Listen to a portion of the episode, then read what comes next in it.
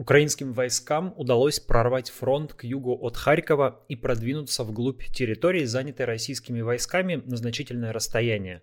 Генштаб Украины заявил о деоккупации 20 населенных пунктов, а президент Украины объявил об освобождении Балаклеи, крупного города, из которого ВСУ могут угрожать российской группировке, базирующейся в Изюме. Военные эксперты называют прорыв беспрецедентным, а военные историки напоминают, что именно в этом месте в 1942 году фронт точно так же был прорван ударами вермахта, во многом из-за упрямства Сталина. Меня зовут Дмитрий Колезев. В этом видео продолжим говорить о том, как развивается украинское контрнаступление.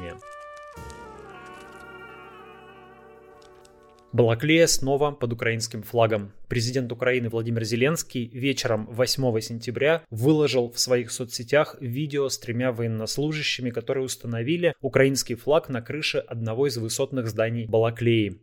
Все на своих местах, написал он, флаг Украины в вольном украинском городе под вольным украинским небом. Напомню, что Балаклея довольно крупный населенный пункт к югу от Харькова. С марта 2022 года он был оккупирован российскими войсками, но украинцам удалось отбить его в ходе неожиданного контрнаступления. По сообщениям с мест, несколько дней город пытался удерживать СОБР Росгвардии, который оставался в Балаклее без поддержки армии, но потом его вывели из города и отдали Балаклею ВСУ.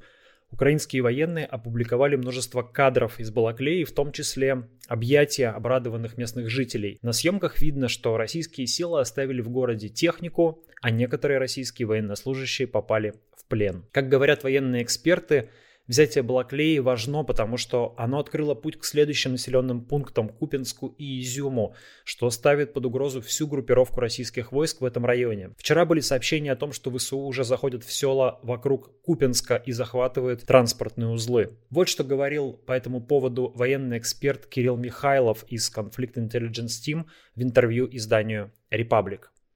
Если россиянам не удастся подтянуть резервы, купировать это наступление, и если украинцам удастся прорваться на Купинск и взять его, тогда это станет серьезной заявкой на то, чтобы перекрыть снабжение Изюма. Украинское наступление может поставить российскую группировку под угрозу отрезания от снабжения и даже заставить Россию эту группировку вывести, возможно, с потерей самого Изюма. Соответственно, это снимает угрозу Донбассу с севера и позволяет украинцам сосредотачиваться на боях в районе Донецка и линии Бахмут-Солидар Северск. В интервью Кирилл Михайлов говорил, что прорыв на 30-40 километров, который совершили украинцы со своих исходных позиций, это нечто невероятное для нынешнего этапа войны. Но к тому моменту, когда интервью было опубликовано, Генштаб Украины отчитался, что ВСУ продвинулись еще дальше, на 50 километров, освободив 20 населенных пунктов. В условиях войны мы должны ставить под сомнение заявления воюющих сторон, но в любом случае прорыв очевиден.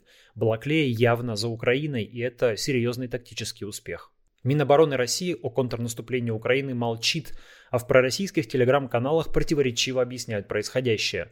Где-то звучат откровенно панические заявления и обвинения генералов, которые бездарно руководят операцией, а кто-то пытается объяснить произошедшее тактической уловкой вооруженных сил России, дескать, заманили украинцев в ловушку. Тут надо сказать, что стремительное продвижение вглубь через линию фронта действительно может быть чревато окружением. Ну, в том случае, если у противника достаточно сил на соседних участках фронта. Здесь же, вероятно, российских сил не хватает. Один мой товарищ, интересующийся военной историей, напомнил, что именно в этих местах в 1942 году шли бои, которые теперь известны как Харьковская катастрофа. Тогда советские войска предприняли попытку стратегического наступления, но попали в окружение и были уничтожены силами вермахта. Это дало возможность немцам стремительно продвинуться на Южном фронте до Волги и Кавказа. Тогда командование просило у Сталина дать разрешение на отвод войск, но вождь отказался, и это закончилось потерей примерно 270 тысяч бойцов Красной Армии. Чтобы сохранить за собой Изюм, вооруженные силы России начали переброску резервов на Харьковское направление, сообщают российские военные блогеры. Это может занять некоторое время, после чего, если у ВСУ хватит сил и мобильности, они могут снова контратаковать на юге, в Херсонской области или на других направлениях. Все-таки, вероятно, основным направлением контратаки будет и оставаться именно Херсон, так как он находится в наиболее уязвимом положении и отрезан от основной российской группировки. Давайте опять послушаем Кирилла Михайлова.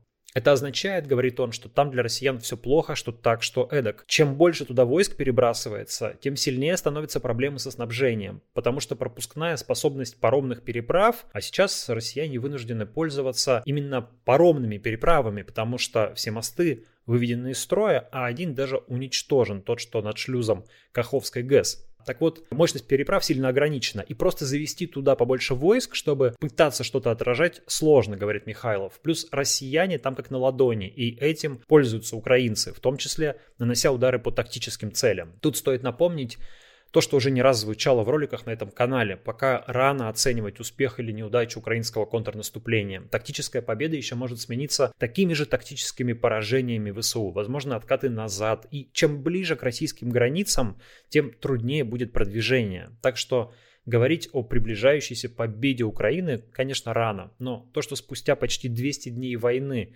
спецоперация идет абсолютно не в том направлении, в котором предполагал Кремль, совершенно очевидно. Инициатива переходит на сторону Украины, и если Запад продолжит поддерживать ее оружием, и другими ресурсами, то у нее есть шансы как минимум добиться мира на более выгодных для себя условиях. Морально Украина уже готова к долгой войне. Главнокомандующий ВСУ Валерий Залужный заявил о планах на кампанию 2023 года. Готова ли к такой долгой войне Россия, точнее российское общество? Большой вопрос. Особенно если новости о продвижении российских войск сменятся новостями об их отступлении, а Украина продолжит наносить диверсионные ракетные удары по глубокому российскому тылу включая Крым. Думаю, чем хуже будет ситуация для России на фронте, тем меньше по государственным каналам будут говорить про войну. В целом в российском обществе копится усталость от войны.